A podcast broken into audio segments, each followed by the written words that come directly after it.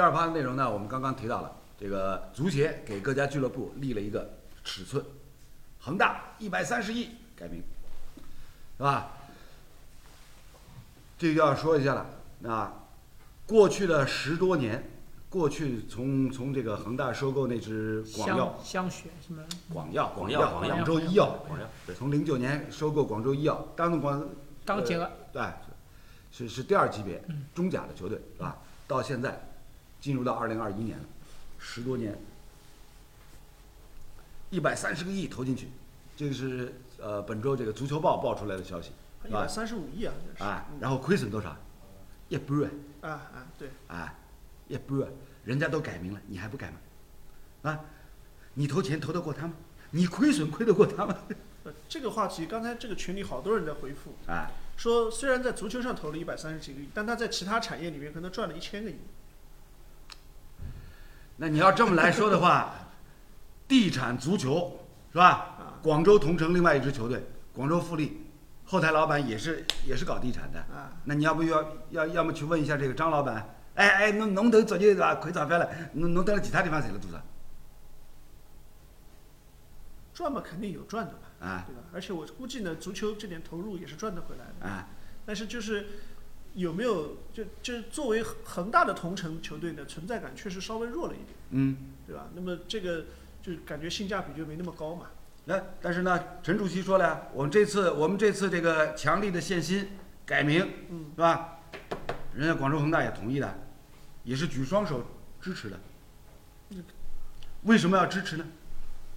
但是他这个，你说花了这么多钱，钱是花了，我我也承认，但是又要说回来，如果说累积量的话，对吧？你像亚太啊、嗯申花啊，对包括那个建业啊，对啊，对，都不少。它年数长呀，对，而且你还要考虑到一个当时，比如说他花了五千万，放到那个时现在的这个五千万对是多少？嗯，其实按照这个角度出发的话，它也不一定是最多的。货币在贬值，哎，也也不是说贬值的问题，对吧？你就你当时是当时买一套房子多少钱？现在买一套房子多少钱，对吧？啊，可以拿来做这个对比的啊，又是他山之石可以攻玉啊。我们我们尺寸哥小胖，忠实的利物浦的粉丝，坐在曼联球迷旁边，阿里赌啊，利物浦的这个后台老板，美国人啊，亨利先生，亨利先生接手这个利物浦这支球队到现在花了多少钱？也也也有差不多这点这点钱，一百三十亿肯定不值的，我觉得嗯，花了这点钱肯定不值你一百三十亿什么单位？就是换成人民币了，换算成人民币肯定肯定是不值的。对，就是说这个这东西是这样的，就是说，呃，中国为什么要这么多房地产球队搞搞足球，房地产企业搞足球，就是因为所有人都知道搞足球是可以卖房子的，这个逻辑就是商人的逻辑一定是逐利的，对吧？不能卖房子的，肯定不会投的，包括建业也是一样的，我觉得就是也是一样的，建筑企业嘛，它。本身它本身带有一些，就是企业它每年肯定也有广告预算的嘛。对，它这些广告预算投出去，有可能用的钱是没有投到球队这么多，嗯，但是出来的效果肯定是投在球队当中出来的效果要肯定好好，对，对肯定是这样。你你比如说，比如说上港，大家高价哪块开有多少上港的广告，都是什么奥斯卡、胡尔克，对吧？于海，看到对吧？看到啊，对吧？就说到底都是这样，因为足球跟房子天然就是结合，这个人群就是二十岁到四十岁的男性为主的，对吧？然后呢，就说都有改都有改善的需求，嗯，然后呢，就是这点人呢，其实说到底，你平时也花不了什么钱的，什么带货什么跟他也没什么关系的，对吧？那就是房地产广告是最好的。恒大在啊，房房地产和汽车嘛对啊。所以恒大在走了这条路，从恒大的角度讲，他赚的盆满钵满，这也是他的商业策略的一个最好的体现，对吧？至于你现在再说花一百三十亿，我觉得花三百三十亿都都都都没问题的，对吧？他钱赚回来就可以了，商人都是主力，许老板嗯就是原先投到中央电视台的广告费省下来了，嗯，是吧？然后呢，就是呃，我把恒大这个名字啊，就变成了一个广告的载体，广告的一个平台。这是事实就是这样，因为当时恒大俱乐部一开始，包括那个时候恒大投女排，嗯它是由他们的恒大集团的品牌部嗯来搞这个事情的。嗯他一开始还没有这个专专门专门成立俱乐部这个说法，它就是由品牌部出面搞，因为它就是从它的一年的这个用于打品牌的这个预算当中支出一部分费用去投到俱乐部上面。所以后来他们一算这个账，说我好像搞这个俱乐部以后，我不用再去花钱去投广告，嗯，对，再去请媒体做什么什么，做请外面去设计什么的，他我有这个东西报道全都来了，而且是全国性的关注而。且就我现在可以讲一个故事，就是当年恒大跟东北一支球队发生了一点场场上的矛盾，反正就是弄得弄得不开心。然后我听说啊，真的是听说，恒大直接给那是东北当地最大的那个城市的这个相当于《新民晚报》打电话，你明天出负面，明年三千万的这个广告费就没了。这是这是这应该是真的事情，对吧？所以就很简单嘛，就是说利用足球宣传，而且恒大刚才小辉提的，呃，说到女排的这个问题，就有可能他先尝试在女排身上他得到甜头，嗯，他入手嗯男足了，因为恒大当时请的是郎平作为郎平嘛代表这个反响对，包括那个发布会出来的效果我去的，我还是去采访，不错的。专门跑到广州去采访的。那个排球的发布会你怎么去？因为这个故事，我跟郎指导还是有点交集的。抢人家条戏的，没没强那个因为因为正好是在二零零九年申花去土耳其冬训，然后呢那个时候郎指导也在土耳其带那个对对排球队，对对，嗯，然后我去冬训的时候顺便也去采访了郎指导，拍过，拍过以后呢有一个交流。那么后来恒大把他请回来当主教练的时候呢，就正好那一年还有个什么事儿，好像有个什么灾啊什么的，希望请郎指导出来参与东方卫视的一个义演，赈灾，赈灾义演。然后后来我去跟就等于去跟拿了两个任务一起跟郎再再指导去沟通。加上恒大那个时候啊，可都层层到位，手表都懂哎眼，对吧？层层到位，不层层到位。这这这个我我我先说法，去的多，他我去的比现在不不我多。不不，我我就去了一次，好 啦，不是？不是好了，我我我就去了，我不不这个我我的现身说法，当时我是去采访广州香雪和利物浦，利物浦有一次来广州比赛，嗯。哦哦哦。是采访那个比赛，为什么他们也是利用工作之便，我利物浦球迷对吧？去采访，可是可这是正卡的，那个比赛是达格利什第一次带队，就是郑恺的比赛采访。这个比赛前一天呢，恒大有个发布会，孔卡嗯，孔卡加盟，孔卡加盟加盟加盟恒大，我我现身说法，恒大公关部的，恒大品所谓品牌部的，带我们去吃自助餐，嗯嗯，吃到一半问我说够菜够菜够不够？不够，不够，一定不够啊！可以这登回就行不了。不不，这个有点接受不了，对吧？菜够不够？那接下来呢？接下来主大家客气客气啊，就菜够了，对吧？其他的就是这个这个好像不太够。不不不，客气客气，我我们第二天菜小菜够了，买小菜的动力不够。后来就去去采访香雪，这个待遇差差的挺多的。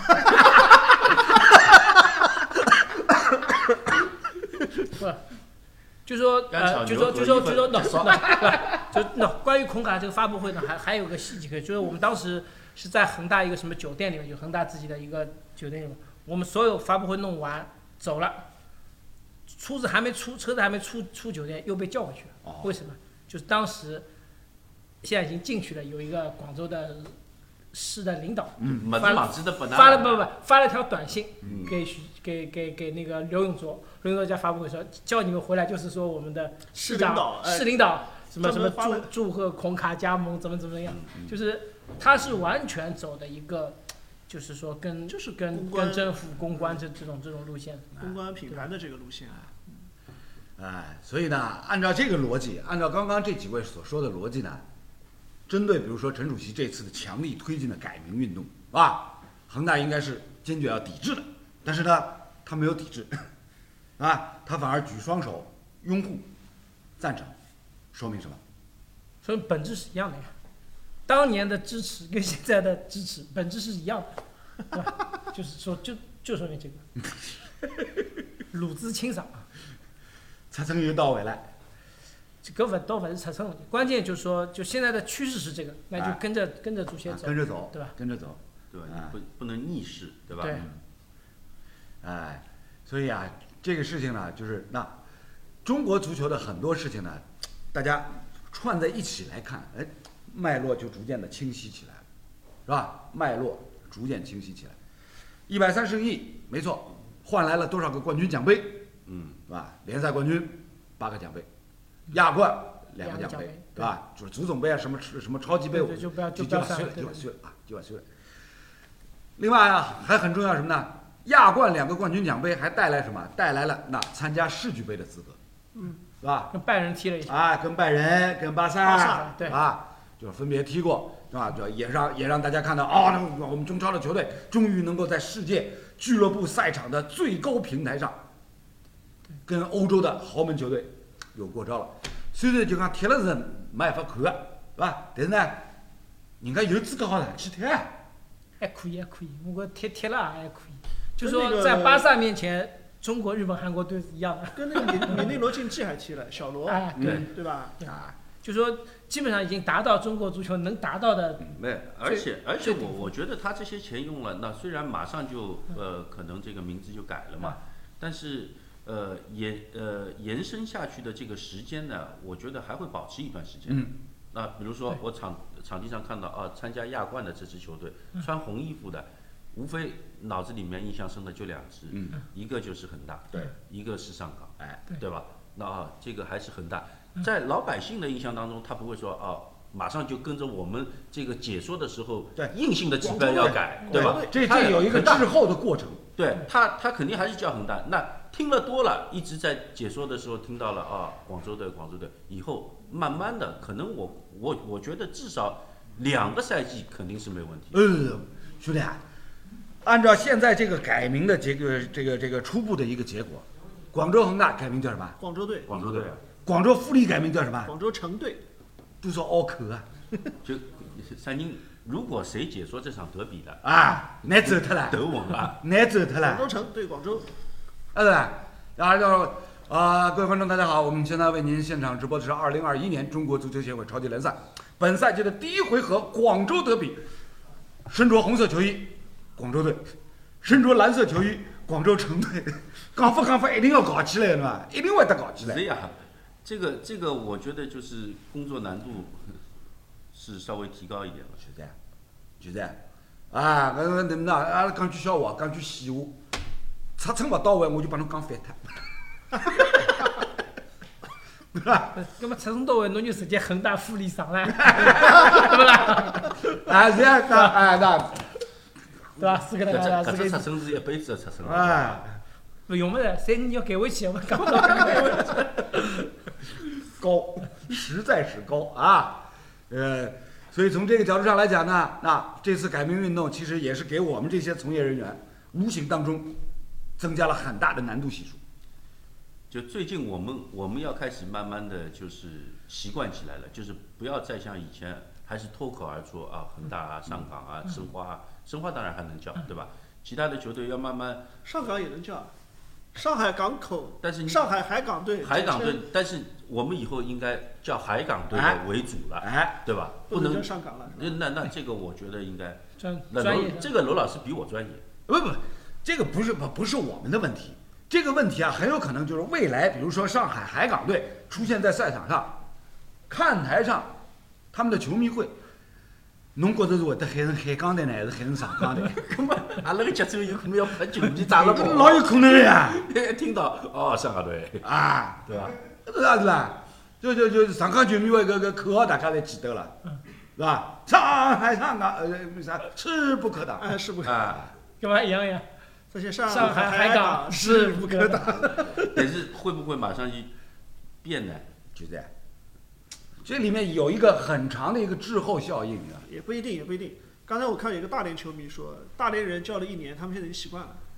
大连人前一个赛季叫什么已经想不起来了不，大连人相对来讲还容易记，你知道吧？啊。还容易记。如果大连再来个队，就就就 大连人他本身，我们上次就说了嘛，他大连人按照大连话说，就谐音有点大连大连赢大连赢，就是赢球。赢嘛大连赢，哎那人家叫起来还还大可以的呀，连大连对对吧？该可以。就那你设身处地想，就是到时候就是广州队跟广州城队，我们解说过程当中一定会得搞个，对吧？一定会得搞个。所以这个角度上来讲呢，那改名运动，改名运动啊，不管成败如何，结局如何，现如今来看，已经在不经意之间啊，在中国足球发展的历史当中载入史册，载入史册。他们说大连再来一个队叫大连另一个营队，这可以。到到也四只字啊，四个字。大连另一个人，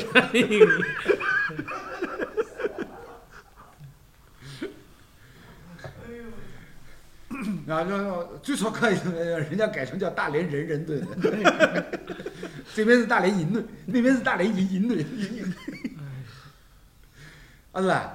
就是就是莫名其妙啊，给我们从业人员的这个工作过程当中呢，制造了很大的难度，是吧？但是呢，话又得说回来，足协出台强力的限薪的政策，包括中性化名称的这样一个改名运动，它的这个出发点、初衷、动机，我们都是可以理解的，都是好的。对吧？都是好的，因为毕竟呢，恒大这个标杆立在那里，一百三十个亿投进去，亏了一半的钱，是吧？这个让其他俱乐部，就是甚至一定程度上让恒大都已经感觉到有一点难以为继。从比例上说，恒大算亏的少的。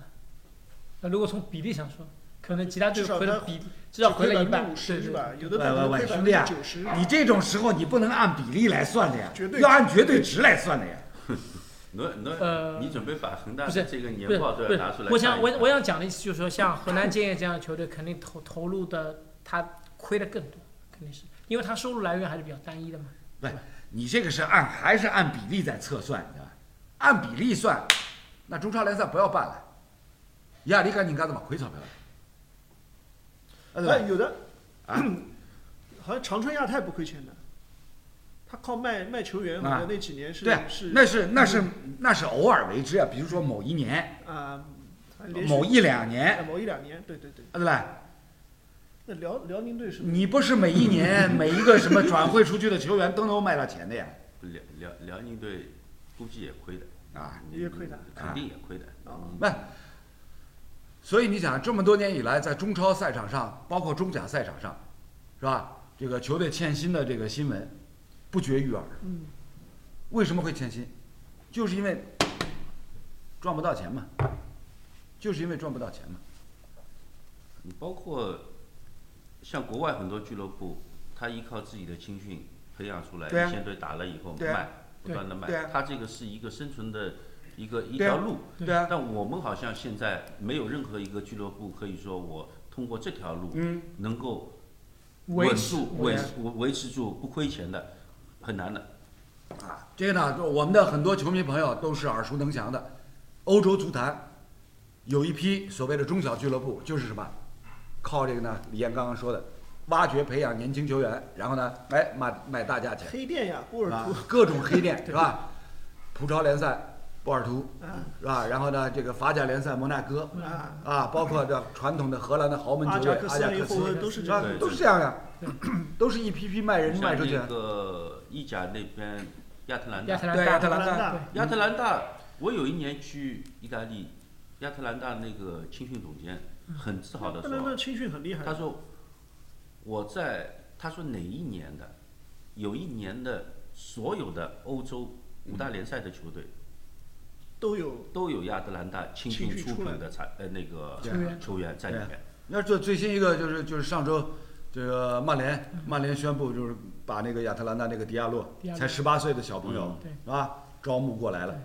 卖了个天价。啊啊，所以从这个意义上来讲西汉姆啊什么。啊可是这各家俱乐部自己青训的产品都是都是一直都有的，都是一直都有的，无非什么？无非是有的，比如说年轻球员，他很快哎能够打出一片天，是吧？让让让让原先把他卖出去的那家那家球队啊笑啊，输钞票啊，底钞几要底瓦特了，是吧？而且这种青训其实它对球队本身是一个降落伞，你一旦降级了之后，你不用再去筹筹人来，你青训慢慢打上去，这波人就又可以起来，对吧？呀、这是个非常良性循环。啊，那就是其实说到这些这些话题，举这些例子，无非是证明一点，就是咱们中国足球从甲 A 开始到中超联赛，这样的一个良性循环，从来没有建立起来。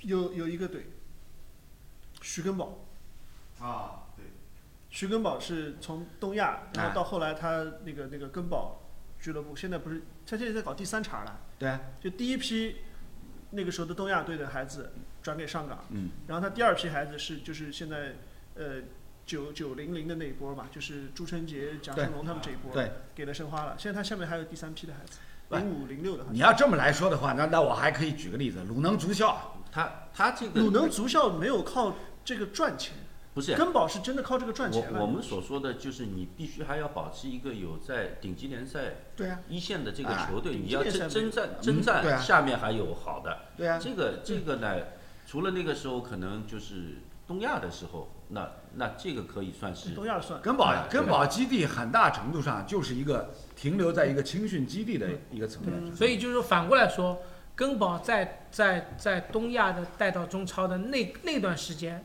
市场还是比较健，相对比较健康的，嗯，所以还能卖一个张琳芃就能就能就能可能养一段时养一个间养一段时间。然，后卖了个王佳玉，卖了姜志鹏，对但是就在在 那个之后，你一个队举不马他了，一个外援可能就就把你口粮全吃完了啊，对吧？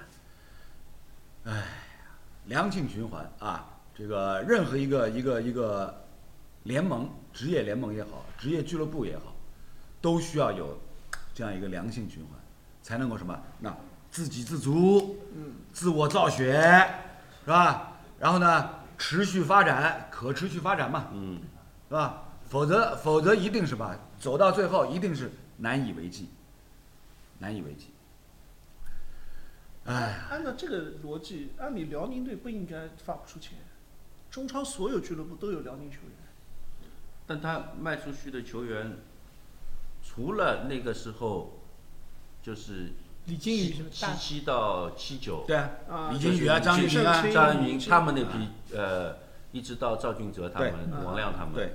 后来你说再卖出去的球员就不是那么值钱了，对啊，啊，对吧？他他们那个时候什么李金羽啊、肖战波啊，包括张云啊、呃曲胜金啊，嗯。卖出去还是值钱的。标王都是标你，包括后来是王亮，对。也是标王，对吧？你下面就没没有没有出现。于汉超，那个时候大概还卖了一点钱李，浩琛、杨旭，对吧？其他其他的你后面就没怎么，而且就是他的青训质量其实也是下降的非常对啊厉害。哎，他后面没人了呀。对，李艳李艳所说的这个，就是很明显的就反映出来你的青训质量节节下降，不是节节高，是节节下。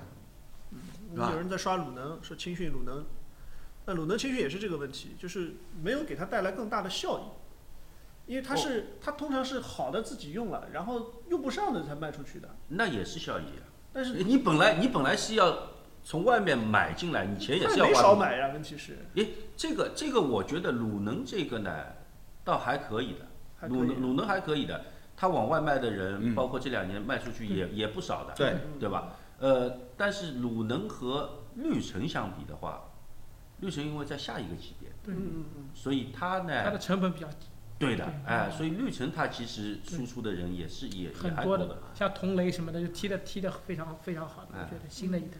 而且其实中磊进就就是国家队了，进国家队，而且其实最关键的就是说，其实就是说一个以青训为主的球队，你再去争冠，那对你的青训其实是挺浪费的。就是说大家定位不一样，鲁能每年都喊都喊争冠，嗯，定位定位不一样，对吧？顶级联赛当中，就是网络上呢有很多的球迷朋友呢一直持这样一个观点。啊，放眼全世界有哪家职业俱乐部是赚钱的？很多都赚钱。对啊，很多都赚钱，对，很多都赚钱。就是那对，我们我们我们尺寸哥为代表的这个利物浦俱乐部，很多都赚钱，狼队也是赚钱，对啊，赚。就就是赚大钱赚小钱。哎，不说日本，不说日本啊，日本人家联赛各支球队其实也是小本经营。我们现在要举的是呢，哎，是是大本经营。新加坡联赛也赚钱的，对啊这赚钱不赚钱谁去做这个生意，对吧？就是这个道理。那那么多的美国老板为什么血盆大口对，眼睛血血我们盯牢英超球队，就是因为英超各家俱乐部普遍都是赚钱的。不是，其实说到底就是我们的足球也赚钱，只是赚的这个钱赚到体外去了，没在卖房子去了，没没有没有回流到足球里面。你看上去一百三十亿，他可能赚了一千三百亿，发给领都不能不能不想想，对吧？那那你的意思是，这许老板应该应该一百三十亿再加一个零，举不在得惊奇。再加一个零，他就可以不可改名字了能也只，有零头，真的。他就不改名字了，再加一个零可以不改名字。绝对，绝对。不，他现在已经已经不需要这，已经出名了。恒大现在已经跟可口可乐一样了呀，就他不用再做再做。没有没有没有，亚洲范围内品牌知名度最高的俱乐部是上海申花，好吧？品，你讲品牌知名度没有用，申花你卖什么呢？申花不用卖什么了呀，那品牌知名度没有用呀，你你那么卖卖这种小东西没有？人家恒大已经把全国各地二三线的该拿的地都拿好了，该卖的房子都卖过了，钱赚够了可以了呀。品牌知名度这个他他的意思就是，他花出去这些钱呢，他能通过另外一个渠道再回血的，对，对吧？而且另外一个渠道回大血，可是滴几滴血不动，侬意思几滴血就勿是血了？就是几滴血是血，但是侬勿好一味强调我付了几几滴血，对吧？侬抽血抽了比较结棍。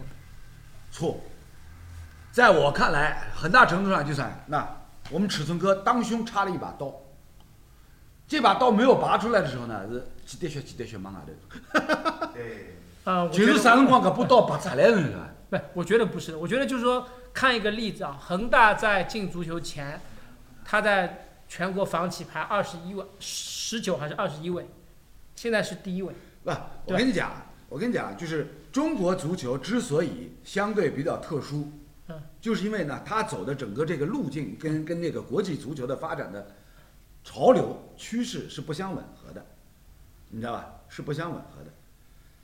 因为什么？因为咱们的联赛刚刚提到了，那自给自足有没有？造血机制有没有？可持续发展有没有？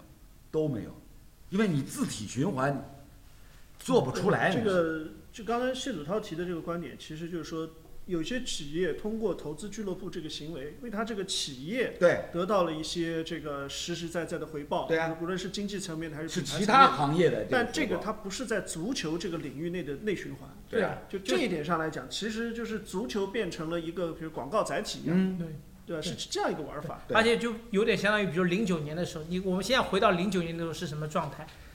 那时候相当于恒大是一个是一个星巴克，来过来看侬搿搭啥侪没个，他随便丢点东西就买个郑智买个郜林，很轻松就三级跳就就拿了冠军，随便买点玩意就拿冠军，对吧？他到最后几年难度比较大，要买保利尼奥才能拿冠军，就说明他这个体量，就像你比如说 BAT 跟你来菜场的这个门口买菜的，你没法跟他打的呀，对吧？他现在就是用这种降维的打法来打你。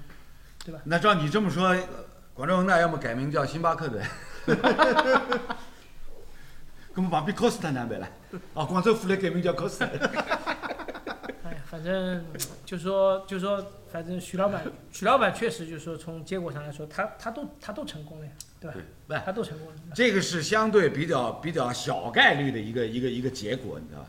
大概率的，大概率是什么？就是那其他各支球队呢，欠薪，发不出钱。对，对啊，等于是等于是，我觉得我的个人观点就是，因为恒大太太牛了，把下面的血都抽掉了。因为本身这个东西始始终是个零和的，我觉得对吧？有有人赚钱，那这个钱哪里来？跟炒股票一样的，所有人都赚钱，那不可能的呀，哎哎对吧？总有你把你把一个联赛玩玩成了零和游戏，玩成了竭泽而渔，那么这里向没啥搞头了了。就是我觉得我我们要降低尺寸，我们要找到适合自己的，不要盲目追求第六联赛，那对吧？十六差不多，我觉得我们的人人口人口基数哎兄弟啊在这里。这就这就好比什么？好比比如说美国的职业体育啊，老老师因为相对比较早些，大家比较熟的，比如说 NBA、NFL 也好，人家为什么在没有降级制度的情况之下还能够玩得下去？制度设计，其中有一条很很关键，那美国的四大联盟每年都有什么新秀选拔制度？对。是吧？新秀选拔制度，人家是倒过来选啊，成绩最差的排了最前头选啊，啊对吧？保证了平对啊摘一个倒摘牌不是？摘牌 摘牌，摘倒摘我牌我们也，我们也学过我，们玩过的呀，这个就是没玩好呀。对啊，对啊，说到倒摘牌，这个就是淮南为橘，淮北为枳呀。说说到倒摘牌有意思了。以前青岛有一个陈刚，哦陈刚啊，对对对，当时来跟着国际申，花的，就对就不是当时是跟着本来说好到国际的，就是我们我们已经到机场要出去那个拉练了，对对对，电话一来，被申花摘走了。兄弟们，不好意思，我走了 我去那边了。啊，我走了。哎，搿种事体也有个弄啊。跟着跟着周远练了一个冬天了，对吧？啊然后到摘牌那天，申花截胡，而且这这段视频，东军去拍了，东军跑嗯我侪看过啊，但是不敢放出来，包括放了吧？没有，他有一段那个你们领导王总的电话，马赛没没放出来。哦，搿段视频我都看过啊，对搿段视频我都看过啊。对，那关键是就登了陈刚登了登了机场里面，他们登两头猫下来拍啊。中远队的球员把陈刚的行李从一堆行李里面找出来，啪往外一扔，切，走。所以啊，举这个例打了个子，车就到康桥基地了，浦东机场打了个车去康桥，哎，和龙梅景，龙梅景，不远不远。龙梅景啊。举这个例子只能说明什么？就是咱们的联赛也曾经那东施效颦，学人家什么什么是倒摘牌，但是呢，只学到了一点皮毛，真正核心的内容，我们一点都没学到，是吧？人家比如说 NBA 也好，NFL 也好，他们的这个这个新秀选拔的摘牌这样的一个规则，从客观上，从制度设计的层面来保证各支球队相互之间的实力不至于拉得太开，对对吧？那这个是什么？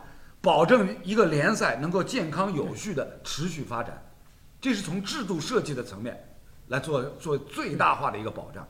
否则什么？否则哎，你永远一家球队独大，对，没啥比还还有一个很重要，他们是跟工资帽也是结合的啊。新秀上来不能上来就给你那这方面我们可以举出很多例子，欧洲的很很多联赛里面，老牌的苏格兰联赛，永远那两家球队，嗯嗯，对吧？加起来拿了多少冠军，是吧？荷兰联赛永远那三家球队加起来拿了多少冠军，但是他联赛整体的水平呢，每况愈下吧。为啥大家觉得英超好看？英英超相互之间球队实力差距没那么大六，七个队都在差啊不多的，没那么大就。是能能咬的球队挺多的，对啊，对对吧？对啊，所以那就刚才卢老师说的这个，就是我们刚才说能够做到相对公平，对啊，对吧？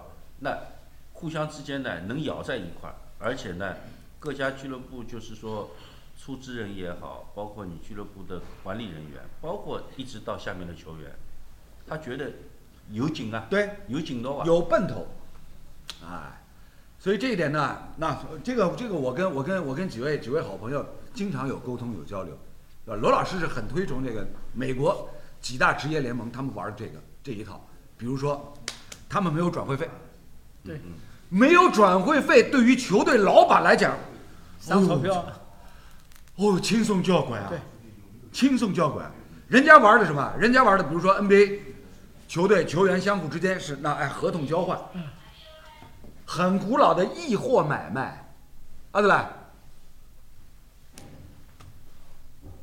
勒布朗转投到这个，比如说湖人队，嗯是吧？或者历史上他转投到这个这个迈阿密热火，是吧？嗯，合同交换嘛，一换二行不行？一换三行不行？对，再？贴一点什么对吧？再贴什么，啊，贴个就是什么选选秀权啊，贴一点小额的现金啊，而？且它它的整个规则制定，它每年都在修改，每年都改好几十条规则，对啊，都是趋向于公平，啊，都是趋向于不要出现什么什么巨一家独大对这个说法呢是这样，就是在美国的顶级的职业体育联盟当中，它不设转会费，那是因为它始终在这个联盟内部在流转。你如果勒布朗去欧洲打球呢，不要转会费啊？哎呦，兄弟啊，这个我英超英超二十家球队里面，现在差不多有一半是美国老板吧？啊，那些美国老板早就有过，早就自己小范围开过会，曾经提出过，跟跟英足总提出过取消取消这个这个这个这个转会费，你知道吧？但是问题是你英超内部你可以这么干，你英英国的球员跑去跑去德国呢，去意大利呢，其实都可以干的。那那全世界都不要可以。但是你不能一个联赛没有，说其他联赛还是要转会费的。对啊，所以所以这一点，这一点就是造成说这个美国的职业体育跟欧洲足坛没法接轨。哎不能接轨，对啊，是吧？这个这个是这个是两个系统的问题。对对。但是呢，我们只是说，那美国职业联盟它这样的这个系统当中的很多玩法，其实是提供给大家可以做可以用作借鉴其实。其实就是可以，我可以回答小辉的问题，就是说，M L M L S 美国职业足球联盟，它是大部分球员是没有转会费的。对啊，嗯。少部分国外球员是有转会费的，对对对。他还是用一个薪资的这个所谓的 salary cap 嗯。来来来来来控制了你的你的你的这个这个这个这个薪水。啊，所以呢，从过去甲 A 联赛选秀的倒摘牌制度，到现如今足协力推的几大帽啊，叫帽子没有踢飞，大家可以看得出来，就学美国人的嘛，啊对不对？但是呢，关键你能不能学的有模有样，能不能学到一些精髓的东西？对我觉得就是还不是说要学的彻底，就哎是你要至少来说学在这个路子上，上对吧？其实你说足球联赛，就现在除了顶级职业联赛之外，基本上就是两条路，一个工资帽，一个是就是球队的账目平衡。嗯就你总要有一个，财吧财务财政财政平衡欧足联，欧足联力推的这个俱乐部财务公平政策嘛，就是两个总要有一个。你什么都没有，就是恒大七连冠嘛，七连冠之后就一百三十亿哭穷，最后改名字你还要谢谢他。哎呦，这个这个事情，那那刚刚刚提到了，比如说苏格兰联赛对吧？苏超嗯是吧？然后这个荷甲，对，其他呢？你看东欧，东欧很多国家，前苏联分裂以后是吧？乌克兰联赛都是一个队。一开始就永远是这基辅迪纳摩，好不容易出了个什么那个那个矿工顿涅斯克矿矿工顿涅斯克矿工是吧？然后你看你看你看前苏联的其他那些分裂出来的国家也是一样的道理啊，不白俄罗斯。但是为什么人家水平可以提高呢？我觉得这个是很关键的。我们怎么水平越来越差呢？对呀、就人人家离高水平的联赛就相对比较近啊，距离距离比较近近，哎，就人家看得到，而且就是说你交手的这个次数多了，你稍微还可以的，人家就要开始动了嘛，对啊开始操作了嘛。对啊操作完以后，也是在这个操作过程当中做提高。而且还有一点，说到乌克兰联赛，当年舍甫琴科，嗯，成名以后，马上去到这个 AC 米兰，对对是吧？这个是又是一个榜样，榜样力量无穷啊，让其他后辈的球员、年轻球员看到，哎呦，我有的奔的，而且有一点就是说，他有这样一个标杆这种人物出现了以后，就是联赛对于这个国家的球员，他有一定的认可程度了。对啊，你现在呢，中国吴磊这一出去呢，也也属于标杆人物，对对，但是高度不够，高度不够。后面跟不上了。对啊，而且呢，而且这个随着之前杨晨、谢辉他们出去的时候，包括范志毅、孙继海到水晶宫，其实那个时候是有一点示范的。对对啊对，那个时候的中国球员要出去，其实相对来说，欧洲还是愿意收的。那差距没那么大。那个时候，我其实有一次你也差点去了。不是，就是有机会啊，嗯有机会，已经和经纪人在聊了。嗯后来可能可能也是有是一些去去哪个队？不是去哪个队，就是世勋。就是人家经纪人已经答应，就是往德德国去推了。嗯，对。那呃，包括后来是谁跟我说的呢？我们球队以前有一个伊万，那，啊，有克罗地亚那个对伊万的经纪人呢，那个时候跟着我们队时间长了嘛，就是他比较看重我的，嗯。他也是往德国方向去推的。嗯对，后来呢，呃，是因为他在克罗地亚的时候摔了一跤，嗯。摔了一跤骨折了，嗯。在家里面休养了一年，这个事情后来就就忘他了，往他流产了，就变成王八巴了。哎，对吧？所以就是，呃，那个时候小辉说的对的，包括杨晨啊、谢辉啊、呃范志毅啊，他们张张孝瑞、就是周宁，就是有有有得到认周宁可了的水，对，有得到认可了，其实其实？其实李老师，你反过来想，就当年的谢辉得以射手王，其实从相对水平来说，跟现在吴磊是一样的，对吧？说明我们退步有多少？但人人对吧就是人家人家水平高了人家水平高了，对。所以呢，从一个联赛健康、有序、可持续的发展角度上来讲，是吧？一家独大其实对整体的联赛是有害，是有害的。这里呢，倒不是呃，我们对我们对广州恒大没有任何不敬的意思，嗯，没有任何不敬的意思。其实就是说几年前冯潇霆去韩国踢，我觉得就是你先不要说欧洲，你是日本、韩国，人家肯亚外名额给你，也是很大的进步。黄博文啊什么不都去那了？不这这去韩国联赛好多啊，就是不止冯潇霆、李伟峰，甚至万厚良都去过。万厚良、黄博文，对吧？都去，都，去但是去韩国呢，要比去日本，我觉得差一点。那我觉得肯定是要差一点。